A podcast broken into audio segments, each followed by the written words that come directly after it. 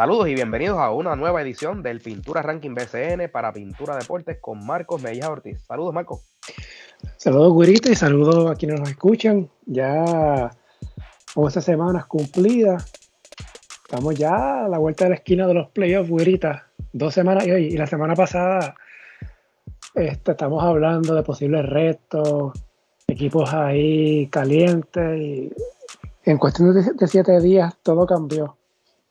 Fíjate, y, lo curioso es que antes de la semana pasada ya los habíamos dado por eliminados o pensando en la otra temporada. En la semana pasada ya había un rayo de esperanza, pero ciertamente ya, eh, yo creo que ya se le está haciendo tarde a ciertos equipos.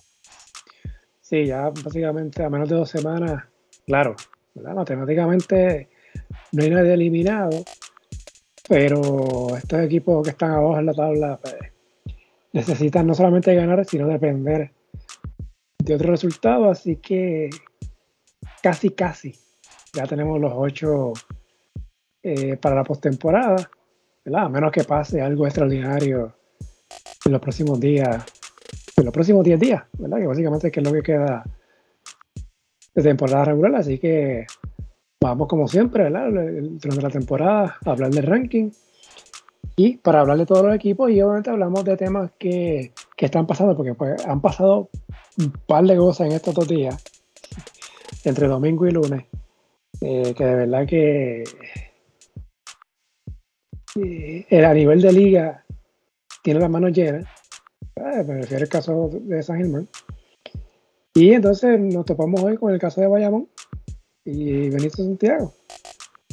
Y por eso pues, vamos a hablar, ¿verdad? Cuando hablemos de, de, esos equipos, pues hablamos de esos casos. Así que empezamos con el ranking, ¿verdad? Como hemos hecho este año.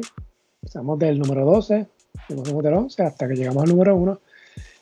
Número 12, tenemos nuevos sotaneros, güerita. ¿Eso es así? La semana pasada, los, o sea, los salé. semana pasada los tenía en los primeros cuatro lugares. Los Grises de Macao perdieron sus tres partidos la pasada semana. 0 y 3. Eh, derrota dolorosa, porque en caso perdieron con Santurce, un equipo que le habían ganado por 30 puntos, un par de días antes. Luego perdieron ante Fajardo y Carolina, rivales directos en su grupo. Y básicamente ya con 20 derrotas, Humacao mirando para la próxima temporada, güerita, los grises de Humacao. Qué cosas, ¿verdad? Eh, también que venían, que habían ganado unos cuantos partidos eh, en Ristra, los refuerzos habían entrado en ritmo, pero pues eh, ya le empezó a pasar factura, ya empiezan a, perder partidos que en el papel, por como venían jugando, se supone que ya hubiesen empezado a, sacar eh, partidos cerrados que entonces pierden en la raya. Y yo creo que ya, aunque matemáticamente es posible, yo creo que ya Humacao está pensando la temporada que viene cuando miras el standing, eh, Humacao tiene ya 20 derrotas. En ese grupo, a lo más que puede llegar a 16 victorias, ganando los cuatro juegos que le quedan. Ya Carolina y Santurce tienen 16 victorias. O sea que a través de ese grupo, la esperanza de Humacao es, que uno de los dos, Carolina o Santurce, pierda todos los juegos que le quedan y que en Humacao eh, llegue a, esas 16 victorias y forzar un juego de desempate. La única esperanza que tienen los, los grises. El otro lado sería a través del reto, pero Mayagüez ya tiene 15 victorias, así que si Mayagüez con ganar un juego más ya evita cualquier escenario de reto por parte de ya sea Fajardo o Macao. Así que los grises pues tienen que ganar ¿verdad? Lo, lo que le queda, y, pero no depende de ellos. Tienen que mirar para el lado, para, el lado así que pues, eso es lo que lo hace un poquito complicado eh, para ellos. Y el único equipo con tres refuerzos. exacto, Esta semana, eh, Humacao solo tiene un partido que es visitando a Guaynabo el próximo viernes. Así que pues, quizás por esa fecha ya Humacao esté eliminado o no tenga opción. Eh, en su grupo, así que veremos de aquí al viernes y luego la semana que viene visitan, a Bayamón. Así que tienen juegos corridos con Guaynabo y con Bayamón. Así que no solamente que tienen que, que rogar que los demás pierdan, es que ellos tienen que entonces tratar de dominar equipos que en el papel lucen superiores. Eso es así. Y ese es el número 11, los Osos de Manatí. Los Osos bajaron, estaban noveno la pasada semana, dividieron honores. Increíble, perdieron con Ponce, rival directo, en su lucha por tratar de subir al cuarto lugar en su grupo y le ganan agresivo, anotando 110 puntos. Esa derrota de ante Ponce dolorosísima, eh, porque se combinó con la buena semana que tuvo Mayagüez, que vamos a hablar de los indios más adelante. Así que ahora mismo uh, Manatí está a tres juegos de los indios, quedándole cinco partidos de serie regular, mismo caso de, de Humacao. En el caso de Manatí, Manatí ya no puede retar, eh, lo más que llega a 16 victorias, que ya hay cuatro equipos en el otro lado con esa cantidad de victorias. Así que la única esperanza de Manatí es que Mayagüez se caiga. Eh, así que luce complicado ya el escenario para los osos. De hecho, tienen un juego con Mayagüez esta semana y también con Ponce. Así que lo mismo, matemáticamente tienen opción, pero dependen de otros resultados. Me eh, algo que decir de, de Manatí. Mm, Manatí ya no, no hizo las movidas cuando las tenía que hacer en el deadline y ahora pues se quedó con, con Isaac Sosa. Pudo haberlo canjeado por, por alguna pieza o dos piezas para el futuro.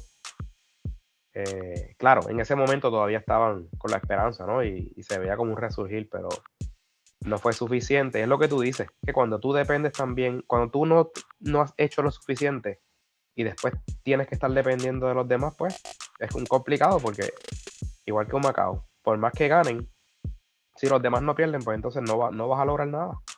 Y, y, con lo mal que ha jugado Ponce, como quiera, pues ellos siguen detrás de Ponce, así que este complicado el panorama para, los osos que en el papel, por lo menos en, mediáticamente, pues había, había mucho, mucho ruido, ¿no? Porque es la franquicia del, del, reggaetonero, pero pues no se tradujo a, resultados en la cancha, a pesar de que Isaac Sosa tuvo una, temporada bastante sobresaliente. Chris Ortiz estuvo, si no estuvo de principio, estuvo bastante de la temporada, que también ha lucido muy bien pero no lograron encontrar una fórmula con, los refuerzos. Eh, salvo el juego aquel eh, de Sheldon Mack de 60 y pico de puntos, pero no, fueron consistentes. Interesante, este, ya que básicamente Manatí ya se está despidiendo. Isaac Sosa no, no, no aparece en la preselección para los Juegos de San Salvador. No pensado. Que quizás. curioso, sí. Un veterano, un veterano y un tirador. Tú sabes que, en un torneo de, ese, de esa índole, ¿verdad? Pues un tirador como Isaac Sosa hubiese sido muy bueno. Sí, y, viendo, ¿verdad? ¿verdad? Más ahorita hablamos de la lista de la preselección. Eh, pero, por ejemplo, vemos que está ahí Ángel Matías. Pero Ángel Matías está, va a estar cosas dulces. Está Ángel Matías, está Jorge Pacheco, está Jordan Cintrón, eh, hay, varios nombres ahí que. Pues, eso, es lo que te lo quería preguntar ahorita porque pues, tengo un poquito de confusión todavía con las fechas, pero. Sí. Este nada, pero si acaso hablamos de la preselección ahorita. Sí, Este, pero que nada, eh, cuando vi la lista, me parece buena la, lista, ¿verdad? Pensando que son los Juegos Centroamericanos del Caribe. Pero, ¿verdad? Pensando en equipos que se van a eliminar o que están ya a camino a eliminarse, pues hubiese pensado que quizás un Isaac Sosa pues, hubiese estado ahí un tirador para ese nivel yo creo que no hubiese ayudado, pero nada. Eh, el caso de Manatí, esta semana, tiene a quebradillas hoy, el lunes que estamos grabando, ante Ponce el jueves, Mayagüez el próximo domingo. Es Mayagüez, son los de, de Manatí. Entonces, número 10, los cariduros de Fajardo subieron una posición, tuvieron 11 la pasada semana. Eh, buena victoria ante Guaynabo en tiempo extra y ante Macao. Sigue eh, dando muestras de vida, pero quizás un poquito tarde. A, eso sumado con la derrota que tuvieron por un punto ante San Germán el domingo. que lo lleva entonces a las 20 derrotas, mismo escenario que un Macao en ese grupo. Lo mismo, dependen de, tienen que ganar lo que le queda y depender de que otros pierdan Guaynabo, perdóname, eh, Santurce o Carolina. No es duro, Gurita. La derrota ante San Germán en un juego que lo tenían ya casi casi en el saco. Sí. Eh, con buzzer beater técnicamente. Esa yo creo que fue el puntillazo de su temporada. Este, y, vino, ¿verdad? Como eh, fue el, mismo juego del incidente donde hubo eh, como una mele en, el medio de la cancha. Este, yo creo que Fajardo tuvo una reacción de esas que, ¿verdad? Cuando, cuando hay cambio, cambio de dirigente. Pero pues lo que tú dices no fue suficiente. Y, yo creo que esa derrota fue la que nos, la que nos catapultó ya a, estar fuera de, de los playoffs. Yo creo que ya Fajardo está pensando en el año que viene también. Eh, pensando en dónde jugar. En, Isabela. bueno, ya dijeron que van a evaluar todo. Ellos estaban en el oeste antes, acuérdate. Sí, Aguada, ¿no? Te equipo Aguada. Sí, ahora regresan al oeste. Joel López, dice que, que, López dice que Fajardo es muy lejos. Sí. Me gustaría que, ¿verdad? Digo, malo para Fajardo, que se quedaría sin equipo si eventualmente se, se mudan. Pero me gustaría que volvieran a Aguada. Aguada nunca tuvo. La realidad es que, que, tienen buen coliseo. No, y que le agregas que Aguada nunca realmente pudo defender su campeonato. Sí. Que en 2019. Correcto. Porque fue después del 2020, fue el año de la pandemia. Sí, fue un, se jugó allá. un chisme por un aire acondicionado, casi, ¿verdad? Sí, algo así. Este, así que. Pero, pero tienes razón. Este, y, y la cancha iba mucha gente, ¿sabes? Sí, fue una buena, plaza y un equipo competitivo y eventualmente quedó campeón. Sí. Pues. Eh, Fajardo esta semana se enfrenta a Quebradillas el sábado. Ese es su único juego de esta semana. La semana que viene pues cierra con dos partidos la, la temporada. Entonces, número 9, despertaron los Leones, güerita. 3 y 0 la pasada semana, quizá un poquito tarde, pero se mantienen con vida. Victorias importantes ante Manatí en San Germán y luego ante Mayagüez. O sea, ganaron frente a los dos rivales directos en su lucha por la cuarta casilla en su grupo. Todavía están a dos y medio de Mayagüez, pero en la tabla, en la columna de derrotas, Mayagüez tiene 18, Ponce tiene 19. O sea que están ahí, están en juego. Eh, hay una ligera esperanza de Ponce, ¿no? Si gana lo que le queda de retar, pero ahí necesitaría que Santurce o Carolina, eh, uno de los dos, se quede en 16 victorias. ¿Verdad? Que no, que no, que no llegue esa victoria a 17 pero ahí, pues, obviamente, Ponce tendría que ganar todo lo, todo lo que le queda. Eh, los Leones Gurita, ¿esto es este, alargar la agonía o es que de verdad despertaron, aunque, aunque había sido un poquito, un poquito tarde? Pues mira, el, el, resurgir de Ponce ha sido el resurgir de, de Alin Ford. ha empezado a tener este, mejores juegos. Y como tú escribiste, noticias positivas para la selección, el que Alin Ford esté despertando. Eh, en el juego de Mayagüez, o sea, no fallaba, era una cosa de, donde la cogía, la tiraba, ahí mismo la metía. Eh, yo creo que, pues, por lo menos lo van a hacer interesante los últimos eh, compromisos de, la temporada, pero yo creo que es un poco tarde. no estoy diciendo con esto que, que no le puedan pasar a Mayagüez, pero Mayagüez tiene un calendario en el que en el papel al menos lucen como que deben de ganar uno o dos partidos más y yo creo que ya con eso sentenciarían a los Leones. Sí, escenario complicado. Te, te iba a comentar el caso de Alin Ford, lo mismo, su nombre no aparece en la lista de la preselección.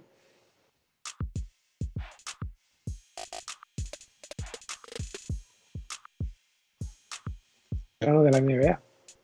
y en el caso de Alin Ford, pues ha estado con el equipo de Orlando, la filial de Orlando, eh, en, la, en, la, en, la, Summer League y en la G League. Así quién sabe a lo pues, nuevamente está por ahí. Pues, quizás por eso no está su nombre en la, preselección para los Juegos Centroamericanos del Caribe.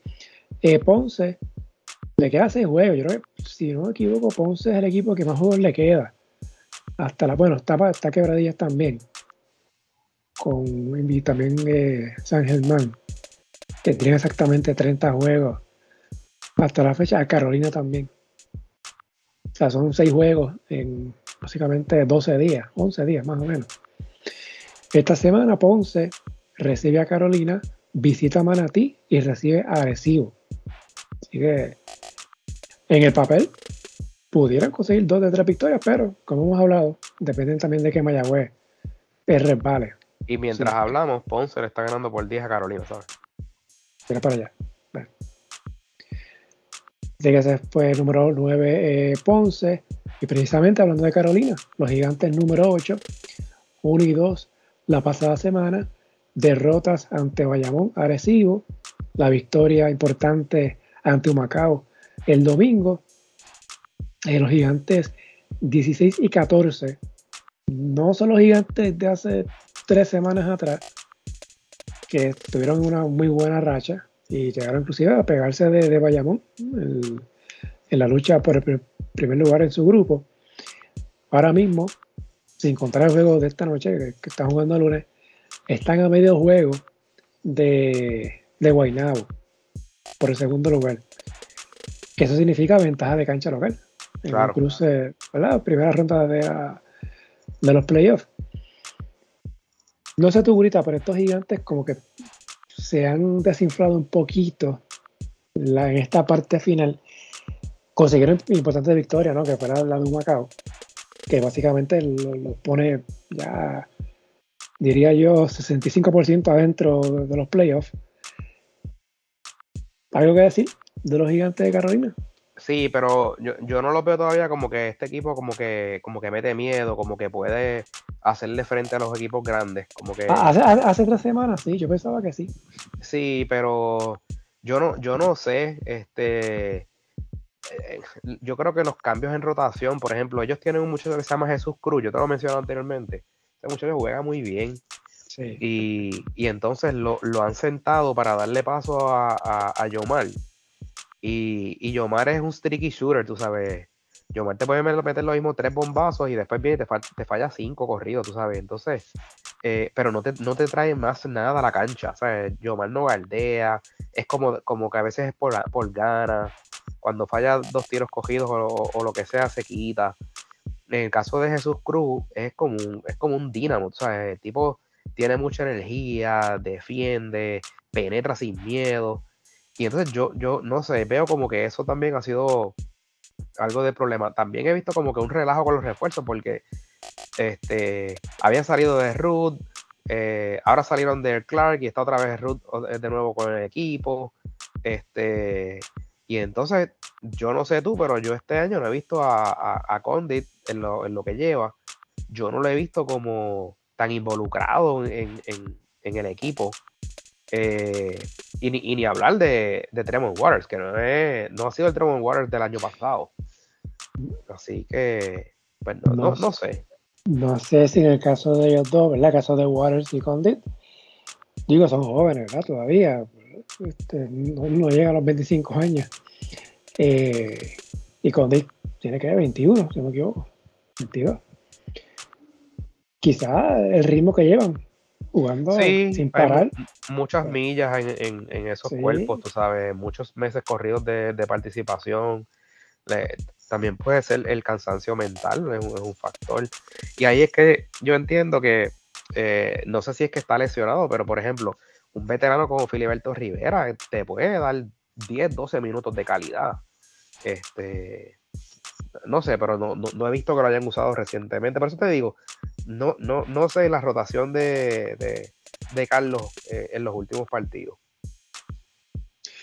Sí, Carlos Condit, cuando empezó a jugar con Carolina el año pasado, básicamente de ahí en adelante no ha parado. O sea, ya básicamente más de un año, porque estaba entre Carolina, selección, eh, fue entonces a jugar a, Europa, viajando con la selección a las ventanas, este, y ahora corrido con Carolina, no sé, quizás pudiera hacer eso. Eh, también el caso de los refuerzos, mencionaste entonces este James Scott, su nuevo refuerzo que iban a tener a Sean D. Brown, eh, luego entonces Brown dijo que no, eh, que estaba lastimado. De viene el caso de Ruth, ahora entonces Scott. Y por lo menos Scott ha hecho dos doble dobles en dos partidos, dos de los tres juegos que ha estado. Si es la solución, quién sabe, no sé. Pero yo creo que en Carolina están extrañando a Sheldon Mack. Sí, pero eh, Scott es como una versión más alta de, de Sheldon Mack. Pero recuerda que en Carolina para Carolina Sheldon Mack debe haber sido el MVP el año pasado. Claro, pero pues, pero de, eh, demanda demasiado la bola y, tira mucho y entonces pues a veces pues esas cosas a veces traen problemas en los equipos, tú sabes. Así cuando tienes tanto jugador eh, que cree que, es protagonista. Yo no sé si eso puede ser también el problema con, con Waters, tú sabes. No sé. Esta semana eh, Carolina tiene cuatro juegos en agenda, tres como visitante. Juegan en Ponce, en San Germán y en Santurce. Y como local ante Mayagüez. Eh, complicado ese calendario. bueno, no son corridos, pero son tres juegos como visitante. De hecho, de los seis juegos que le quedan, cinco son como visitante para Carolina. Así que Está difícil lo que le queda a los gigantes. Su cierre de, temporada está complicado y, ellos estaban tratando de hacer ese empuje final para ver si llegaban segundo y, empezar los playoffs en su casa y eso es una gran diferencia. Y también no es lo mismo llegar tercero o cuarto que segundo, porque te evita un cruce con San Germán o con Quebradilla. Sí. En primera ronda, así que. Vamos a ver. número 7, los capitanes de Arecibo. Arecibo había estado séptimo también la pasada semana. 1 y 2 en la semana 11. Derrotas ante San Germán y Manatí. Eh, victoria precisamente, hablando de Carolina, ante los gigantes. Posible escenario. De hecho, ahora mismo, si los playoffs fueran hoy, podemos hablar de eso más ahorita. Si la postemporada fuera hoy, eh, Carolina, bueno, eh, Arecibo estará cruzándose con Guaynabo, Carolina con San Germán. Pero Carolina está a medio juego de, de Guaynabo, así que si Carolina sube, se pudiera estar cruzando capitanes y, y, los gigantes. Me parece que Arecibo preferiría más jugar con Carolina que con Guaynabo en un cruce de, la primera ronda de los playoffs. Vamos, a ver. En el caso de los capitanes, Grita, esta semana, semana negativa, como mencioné, 1 y 2 pero están en buena posición para clasificar a través de su grupo. Y ya aparentemente ya resolvieron su asunto con, su director técnico. Eh, a pesar de que Walter Hodge no jugó en algunos de los partidos, no sabemos si es una lesión prolongada o qué es lo que está pasando. Eh, pero ciertamente, pues, ya, ya deben ir entrando, ¿verdad? En, en, lo que es la preparación de campeonar los playoffs. Lo que no sabemos, Marco, yo no he escuchado nada. Eh, el ONU, ¿viene, no viene? Tampoco he escuchado nada. Esa es bueno, buena pregunta y buena eh, eh, incógnita. Porque vi también en el, en el box score fin, eh, del último juego que tampoco jugó este. Dios mío, siempre se me olvida el número del 44, este. Devon Collier. Devon Collier, que tampoco jugó. Y, y, obviamente, pues están faltos entonces de estatura en la pintura. Sí.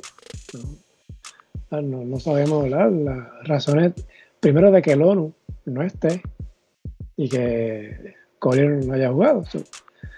Pero aún así, Arecibo está en buena posición en su grupo.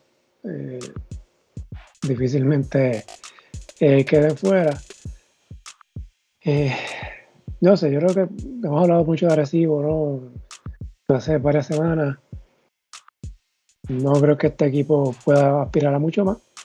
Eh, salvo un cruce que sea favorable, quizás con Carolina eh, en esa primera ronda. Carolina, que hablamos, se ha ido desinflando la última semana. Pero si se queda tercero, recibe en su grupo, cruce con Guaynabo lo veo bien complicado para Recibo este año. No sé. Eh, por lo menos no lo usan como, como un equipo sólido al, campeonato como en temporada pasada. No, ya ese tiempo ya pasó. este grupo ya. Eh... Nada, lo hemos hablado varias veces. Este es renovar en el caso de Arecibo. Pero bueno.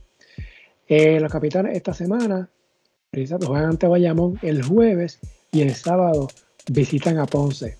Ese calendario que tienen para la semana eh, número 12. Entonces, eh, número 6, los cangrejeros de Santurce, 1 y 2, la pasada semana. Interesante victoria ante Humacao. Y digo interesante porque eso fue el martes de la semana pasada. El domingo antes, o sea, 48, menos de 48 horas antes, Humacao había ganado Santurce por 30 puntos en el Clemente. Entonces Humacao ganó Santurce por 15 Luego Santurce perdió ante Bayamón y ante Mayagüez. Se jugó con Mayagüez. Eh, Santurce perdía por 22 puntos, 23. Se llegó a acercar, pero eventualmente Mayagüez se llevó la victoria. E insisto, este equipo de Santurce en el papel tiene las piezas, pero no sabemos si eso es suficiente. Salieron de Check Diallo, que había entrado por Kenneth Farid, Farid volvió ante la lesión de David Stockton. David Stockton ya está nuevamente con el equipo. Y entonces dieron de baja a Sheikh Diallo. Eh, el caso de Santurce, segurita.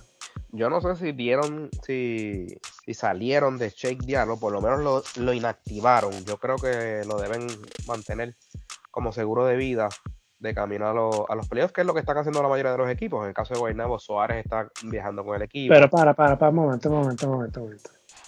Pero no se supone que hay un límite para cambiar por lesión o por rendimiento. Con el, con el que yo no estoy de acuerdo. Para mí eso es una total tontería. no tiene ningún sentido. Lo podemos discutir después si tú quieres. Sí, sí, exacto. En el papel sí. Eh, pero, pero este, tú sabes, yo sé que hay equipos.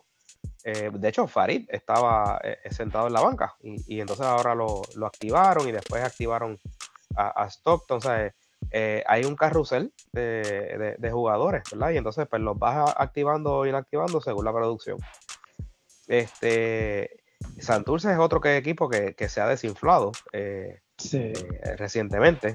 había lucido muy bien, pero en los últimos partidos está teniendo problemas para cerrar juegos. En el caso contra Mayagüez anoche, perdía de 22 puntos en el tercer cuarto hicieron un avance monumental, tan así que se fueron adelante por cuatro puntos. Lo que pasa es que finalmente pues Mayagüez logró sacar el juego eh, en el cuarto quarter.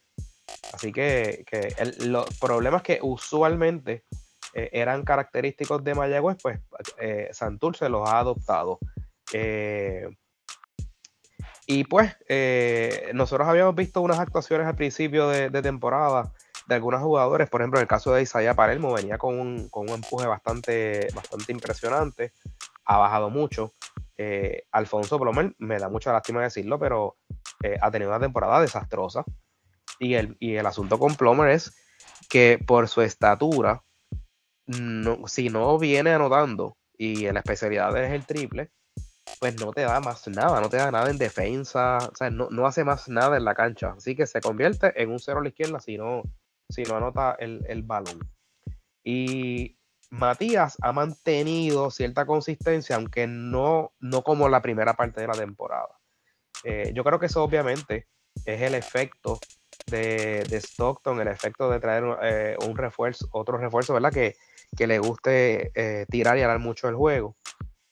Pero ciertamente pues se ha visto una, merma en, en, la producción de, de, los cangrejeros que, se ha visto, se ha, traducido en su desempeño en cancha.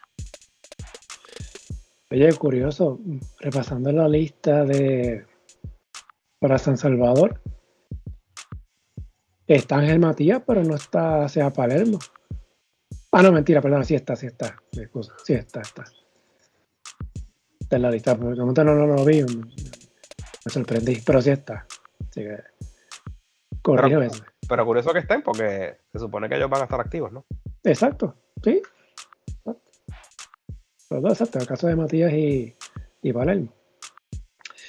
Eh, Santurce con la hoy con la victoria ya eh, San Germán, perdón, Bayamón le ganó a San Germán. Así que ya Santurce y Carolina ya no pueden llegar primero en su grupo. Así que lo más que puede aspirar Santurce es llegar segundo en su grupo, pensando en esto de tener ventaja de cancha para la serie, para la primera ronda. Eh, están a juego y medio de Guaynabo, a dos derrotas. Guaynabo tiene 14 derrotas, Santurce tiene 16. Eh, se enfrentan precisamente el martes en, el Clemente, Guaynabo visitando a los cangrejeros. Y entonces Santurce luego recibe a Quebradillas el próximo jueves.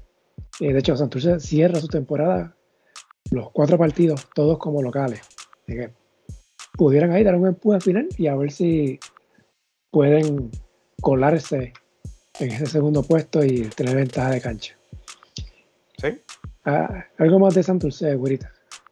Este, sí, tengo una pregunta. Ah. ¿Santurce se va a quedar con el técnico que tiene para los playoffs? Bueno, entiendo yo que sí, porque ¿qué ¿cuántos juegos quedan? ¿Cuatro? ¿Temporada esa? Yo, yo, yo creo que hay un extranjero que puede asumir la rienda en los playoffs. ¿Quién? Un extranjero. Que está por ahí todavía. Nada, eh, el, el, el, que estaba de asesor. Yo creo que sí. No, no creo. No te sorprenda. Bueno, bueno, que tú hayas escuchado algo. Pero es que pasa desde el punto de vista de baloncesto, de cuestión de, traer a alguien nuevo. Está hablando que la postemporada inicia cuando? El 17, por ahí, 18. O sea, no sé, muy poco tiempo, no sé, no, no. Pero tú me dices ya el año que viene, pues ya es distinto. Pero para este mismo, en este mismo mes, menos de dos semanas, no, no creo. Pero es que entrar a playoffs, entrar a playoffs con ese equipo, con ese muchacho con tan poca experiencia que, ha tenido tan, tan mal track record, no sé. Yo sé que es injusto para, el que, para el que lo vaya a coger, yo sé que es injusto, pero desde el punto de vista gerencial, ¿sabes? Es un suicidio. Bueno, tiempo han tenido para buscar a alguien. ¿Será que nadie quiere? puede ser. Por lo mejor la confianza es muchísima con el dirigente actual. No sé. allá, allá ellos, ellos sabrán. Sí. Bueno, número 5. Tus indios, güerita. Tuvieron décimo la pasada semana, 3 y 1 en la semana 11 para subir al quinto lugar. Dos victorias ante Quebradillas como local. Perdieron ante Ponce y cerraron con victoria ante Santurce.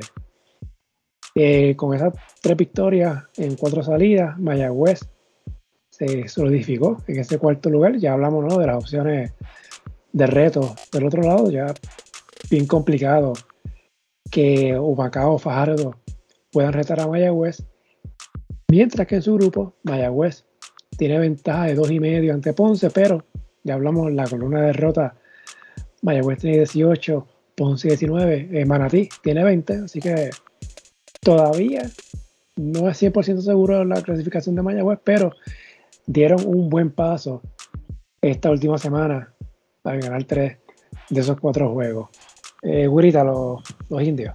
Pues mira, este han hecho lo suficiente como para posicionarse a una clasificación eh, y, evitar el, reto. Por lo menos han lucido mejor en los últimos partidos a la hora de cerrar los juegos. Sabes que ese era el gran problema de, los indios, que era que al final pues cedían esas ventajas. Por poco lo hacen ayer otra vez. Eh, yo obviamente, eh, ¿verdad? a veces el, el, tú ser un seguidor de, de, un equipo, ¿verdad? Pues te, te ciega un poco la, razón, el razonamiento. Y, pues uno le gustaría que el equipo de uno, pues, ¿verdad? Uno, uno celebra todas las victorias y, sufre las derrotas. Pero viendo desde un punto de vista objetivo, Eh, Mayagüez tiene serios problemas en algunos puntos del juego. Eh, y, el patrón que yo he notado en los, ¿qué te digo? Yo, yo veo casi todos los juegos de ellos. Y es un patrón como que arrancan bien, comienzan bien los juegos, hiteando triple, defendiendo bien. Y en ese segundo periodo como que se caen, tercer quarter se quedan sin ofensiva y después entonces como que es, es complicado, ¿verdad? Poder cerrar los juegos. Y que Mayagüez no tiene como que ese go-to guy, eh, que sea ese salvador cuando las cosas están malas, que pueda eh, anotar el, triple. Y el que básicamente ha tomado esa, esa responsabilidad es, Jorge Pacheco, que está teniendo una temporada, Marcos, este, bastante impresionante no necesariamente por los números, ¿verdad? En números de puntos, asistencias o rebotes, sino en, el liderato, en, manejo del juego y demás cosas. Eh, y pues, eh, eh, como es, no tienen un centro dominante, porque Jeremy Tyler, pues, hace lo que puede, pero ese muchacho, pues, tiene, tiene unos problemas de actitud terribles. Jordan Cintrón, pues, básicamente juega solo. Y entonces el otro refuerzo, Dennis Sock, es un, es un come bolas, tú sabes. Sí, mete, mete sus tiros de tres, pero tira demasiado. Así que, pues yo creo que Mayagüez está a uno o dos jugadores más de realmente poder ser un contendor serio. Y, yo creo que para eso, pues les, falta un poco. Por eso es que yo no, no, creo que esta temporada ellos este, tengan mucho éxito avanzando. Eh, eh, en, los playoffs y tú me corriges. Si fueran hoy, fueran contra Bayamón, ¿no? Sí, correcto. El 4 pues, del 1 contra el 1. Y, estamos hablando del Bayamón que ya está completo, que no ha perdido un juego desde que está completo. O sea, Bayamón, desde que lo hablaremos ahorita, pero o sea, ya Bayamón está literalmente completo, el rolo vaquero está encendido, ¿sabes? Así que pues complicada, complicada la cosa para, para Mayagüez, pero nada, oye, bueno, bueno que, que, eh, porque yo creo que Mayagüez es un, es un proyecto a, dos o tres años. Y el hecho de que estén haciendo esos avances eh, a, finales, a final de la temporada, pues son, son signos positivos. Bueno, el coach del le dieron dos años más. Pero muy merecido. No, no, no, obviamente, claro.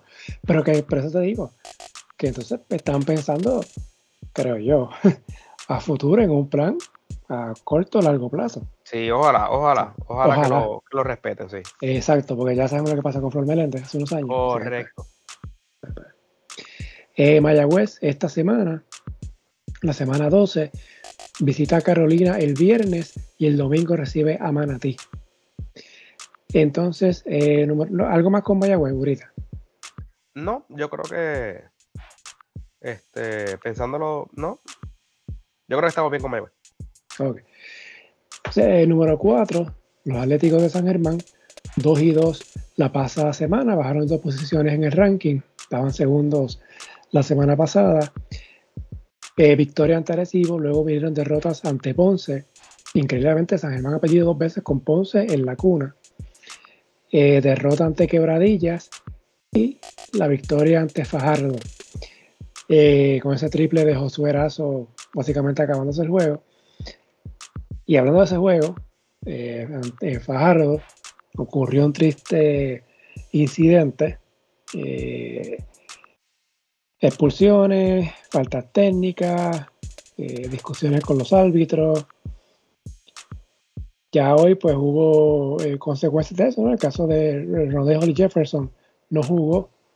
La derrota de San Germán ante Bayamón, partido de suspensión todavía la liga está estudiando, evaluando lo que ocurrió ayer, ayer en Fajardo. Esta pasada semana, Gurita, de los Atléticos y lo que ocurrió el domingo en Fajardo. Mira, este, yo veo que San Germán estaba como quedando unos tropezones en esta última parte de la temporada. Eh, yo te comenté hace unos días que yo estaba viendo una tendencia en San Germán que estaban ah, eh, confrontando problemas con los equipos que tenían presencia dominante en la pintura.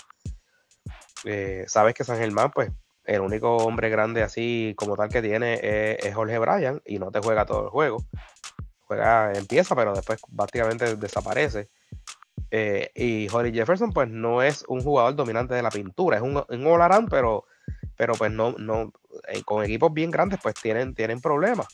Y, entonces, pues en los playoffs te vas, a, te vas a, cruzar con equipos de mucha estatura, por ejemplo, como un Bayamón, eh, como el mismo Guaynabo, Arecibo si le llega, eh, eh, ¿cómo es? El ONU. Así que, quebradilla con, con Whiteside, ¿no? Así que, pues, San Germán tiene que. y, ya hoy, ¿verdad? tuvo otro, otro problema, ¿verdad? Cuando perdió con, con Bayamón. Así que este, lo de los Atléticos, yo, yo creo que se están como que desinflando. No estoy queriendo decir con esto que no van a, avanzar en su, primero, su primera ronda, pero creo que en la medida que vayan avanzando están, van a confrontar problemas. Salvo que puedan integrar nuevamente a, Luis Hernández, que obviamente, pues, aunque no tiene la estatura, pero juega la posición muy bien.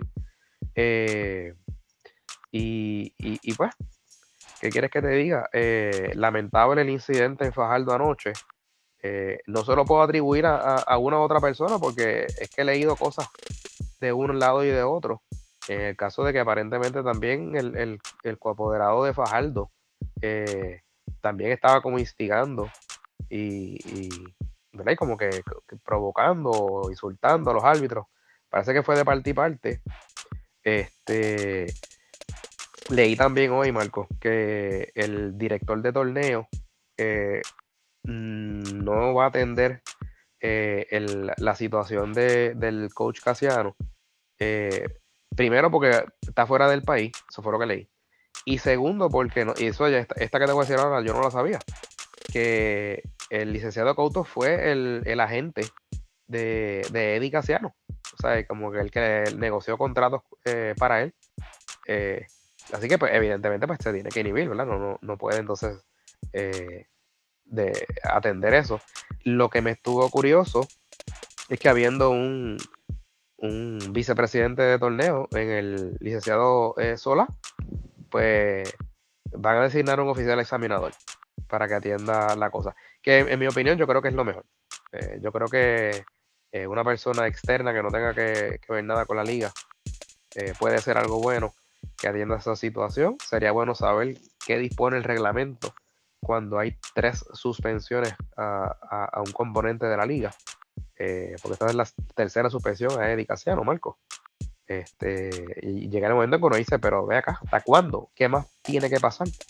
Eh, y yo creo que ya es tiempo de que, de que haya un castigo eh, contundente. En el pasado lo suspendieron dos partidos hicieron un llorado y Eddie hizo una promesa ahí de que se iba a comportar y, le redujeron el castigo en juego y pues ya tú sabes que algo le tiene que haber dicho a Jorge Vázquez, que es un árbitro que es bastante tolerante.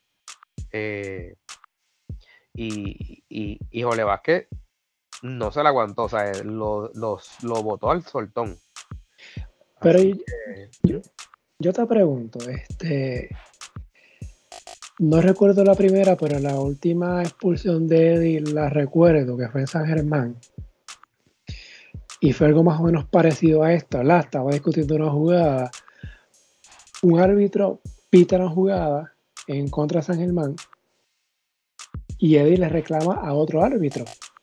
Y ese árbitro, o si, y en el caso del, del Domingo Fajardo, que fue con, con Jorge Vázquez, apenas se dijeron en ese momento, apenas cruzaron palabras. Yo sí vi el gesto de Eddie llevándose la, mano a, la, a, la, boca, como que señalando algo del pito. No sé qué habrá dicho, ¿verdad? Este, y ahí vino la, la expulsión rápida. En la anterior, Eddie estaba discutiendo una jugada, hizo el mismo gesto y fue otro árbitro el que lo expulsó de juego. Sí, correcto. Eh, ¿Verdad? No sabemos qué, se habrá dicho, ¿verdad? Imposible saberlo. Pero será ya que Eddie está en la lista. Ya Eddie vive de su reputación.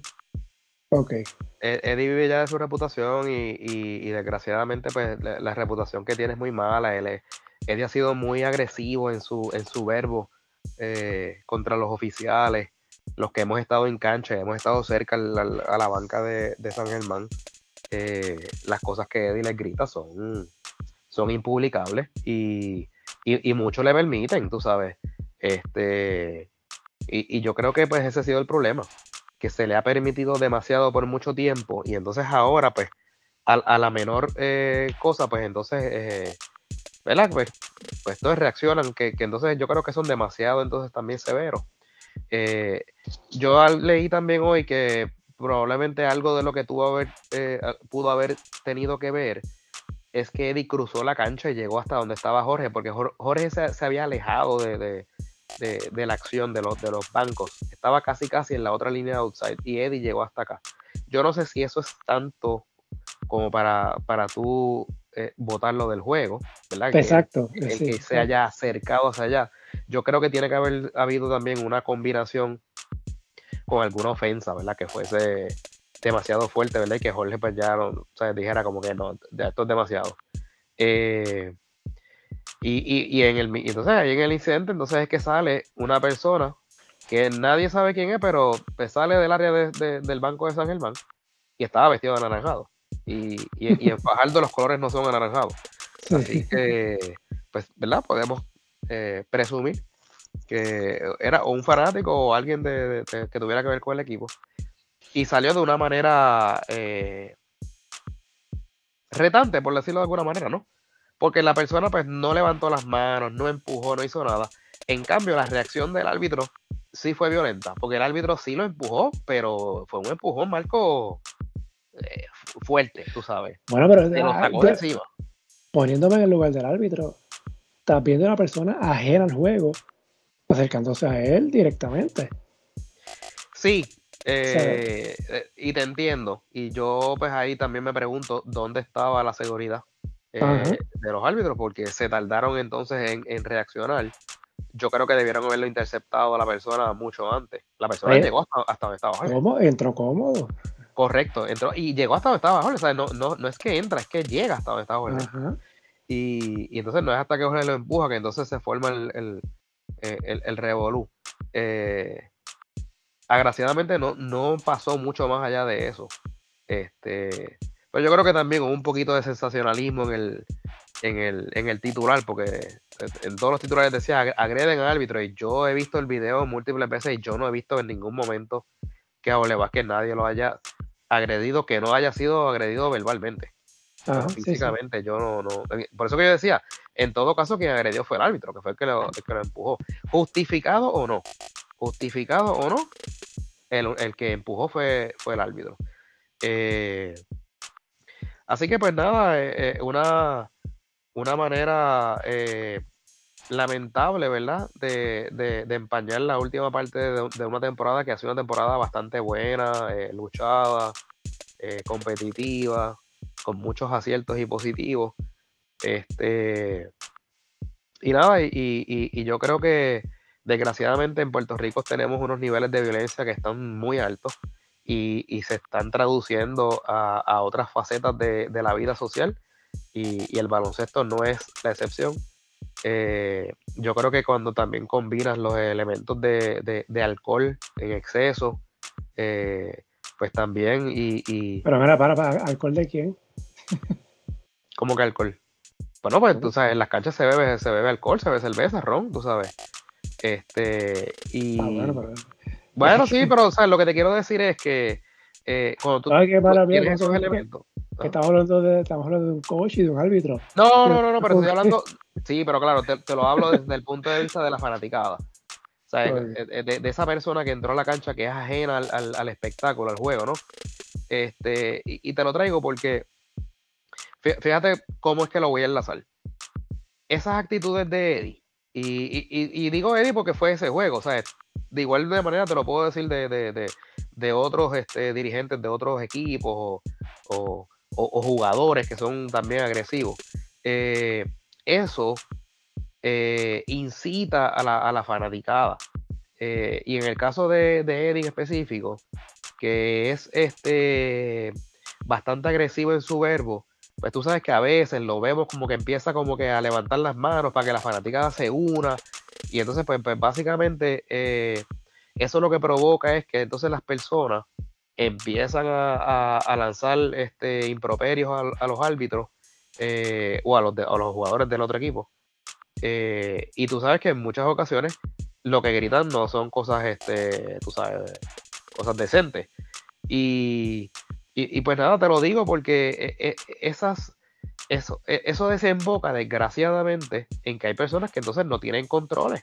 ¿Sabes? Porque, Marco, eso de que esa persona a cuenta de que esa persona entró al tabloncillo y, fue de, y fue, a, fue a donde el árbitro. ¿A cuenta de qué? ¿Por qué esa persona, por, esa persona hace una cosa como esa?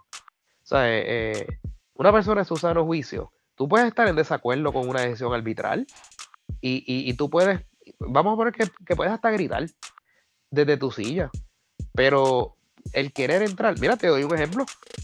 En el juego de, de Bayamón en, en, en Guaynabo, no el del sábado, el del lunes, eh, hubo un, fanático eh, de, de, Bayamón que ante una decisión arbitral en las postrimerías del partido eh, lanzó un, vaso hacia donde estaba el árbitro y, hizo como el gesto de meterse a la cancha. Lo que pasa es que la seguridad este, lo, identificó y la gente que estaba cerca incluso lo aguantaron. Eh, y el tipo estaba agresivo y obviamente terminaron sacándolo de la cancha. A lo que me refiero con esto es que hay, hay personas que ciertamente pues, no tienen unos controles y, quieren entonces este eh, ¿verdad? tomar, como quien dice, la acción en, sus manos. Y sabemos que han habido incidentes previos. El, incidente en quebradillas con el árbitro Axel Cole fue agredido con, con una silla. Y en Mayagüez, el que era apoderado, eh, eh, de apellido Crespo, agredió a un árbitro, literalmente. Este, o sea, que, los precedentes están. Y yo creo que en este país que tenemos unos niveles de violencia tan extremos, yo creo que deberíamos, por el contrario, en vez de justificar esas conductas diciendo que es que los árbitros están parcializados o, que el arbitraje es flojo, es malo, pues dos malas no hacen una buena. No, no, no justifiquemos eh, las, agresiones verbales con, con, las, con, la, con el desempeño de los árbitros. E, e, ese es mi punto, eso, eso es lo que, lo que yo estoy tratando de traer. Eh, no, no, abonemos, no, tú sabes, eh, yo no, quiero darle mucho color al asunto. Este, Yo no quiero darle esta importancia a gente que no la debe tener. Este, tú sabes, yo, yo creo que, debemos de traer mejor, eh, ¿por qué no mejor abonamos a que el espectáculo sea un espectáculo más bonito, eh, que haya, que haya, o sea, que sea una celebración, que sea algo mejor? ¿Por, qué tenemos que insistir en, estar trayendo violencia a las canchas? Ese, ese es mi punto. Y pues mira, si yo, si yo estoy equivocado, pues, pues traten de convencerme, pero yo estoy convencido de, de, de, que nosotros no debemos abonar a que haya más violencia, debemos abonar a que haya más tolerancia. Y me perdona si me extendí un poco. No, no, tranquilo, tranquilo. Sabemos que ese es el tema ahora mismo, ¿no? Este, de hecho, estamos viendo, ¿no? Esperando qué va a pasar con, con Casiano. Porque ya mencionaste, no es la primera vez esta temporada que ocurre algo con él y los árbitros. Este, habrá una sanción mucho más severa. Estamos hablando de un equipo que va a estar en la postemporada y que fue subcampeón ¿no? el año pasado. Eh, pero ya es reincidente, ya y, no estoy echándole la culpa, sino que ya van tres incidentes esta temporada. Así que nada, el que tenga la decisión en sus manos la, la, tiene difícil porque puede ser una decisión que afecte o no lo que queda de temporada. Sí, pero en el caso, acuérdate que un oficial examinador eh, recopila evidencia y emite una opinión o una recomendación. Al fin y al cabo, le toca al presidente de la liga decidir si la coge, si la modifica o si no la implementa. Así que la, recomendación del oficial examinador puede ser, mira, va a ser el reglamento, esto tiene que ser, qué sé yo, suspensión de cinco juegos o lo que queda de temporada, lo que sea. Y finalmente el presidente de la liga, pues, tú sabes, hará lo que siempre hace, que pues a veces no siempre se, se, adhiere a lo que dice el reglamento o, demás. Y sabemos que en el caso de Eddie, pues no, sabemos si es porque, pues, pues, qué sé yo, porque fue una gloria del baloncesto del país o porque le tienen miedo o lo que sea. Pero tú sabes que siempre eh, a él le permiten cosas que no le permiten a otras personas. Así que vamos a ver si en esta ocasión, eh, porque llega el momento en que uno dice, wow, ¿qué más tiene que pasar para que lo, ¿verdad? Para que lo ponga en su sitio? Oye, pasó en Fajardo que la cancha no estaba llena. Sí, imagínate. llega a ser una cancha llena. No, Marco, si eso llega, si lo mismo que pasó ayer en Fajardo pasa en San Germán, esos árbitros, este Jorge Vázquez hubiese corrido, eh, o sea, su vida hubiese estado en peligro. Sí. Bueno, vamos a ver qué se decide en los próximos días relacionado a este caso. Eh, vi también las quejas, ¿no? De que Josué Razo recibió un golpe en la cara, le partieron un labio, no pitaron nada. Él se quejó, le pitaron falta técnica y por eso, pues, desembocó en lo que pasó. Este, sigue veremos que a qué decisión se llega cuando se reúna todo. Y mencionaste la parte de la gerencia de Fajardo, que veremos también si pasa algo ahí. Sí, he visto unos videos ahí de, Joel López que estaba estaba iracundo, tú sabes, estaba, el tipo estaba fuera de sí. Así que yo creo que también contra, contra Joel López tiene que bajar algo. Bueno, veremos qué pasa. Este caso de San Germán, de San Germán, este, ahora mismo está segundo en su grupo, está en juego de quebradilla y le está ganando la serie regular. Queda un juego entre sí, que si lo gana eh, San Germán, gana la serie particular, que terminando el empate, pues San Germán sería primero en su grupo. Y entonces, eh, pues se cruzaría con el cuarto del otro lado. Santurce. Posiblemente Santurce, sí. Eh, pero sale del. Evitaré un cruce con Bayamón hasta una posible final. Eh, a menos que San Germán se caiga y termine tercero, pero si San Germán es segundo, se podría cruzar con Bayamón en una semifinal, ¿verdad? De ambos avanzar a esa segunda ronda. Así que, pues, son cositas que, que hay que tener eh, pendiente. San Germán esta semana ya perdió con Bayamón, así que la ventaja de, de quebradillas de juego y medio.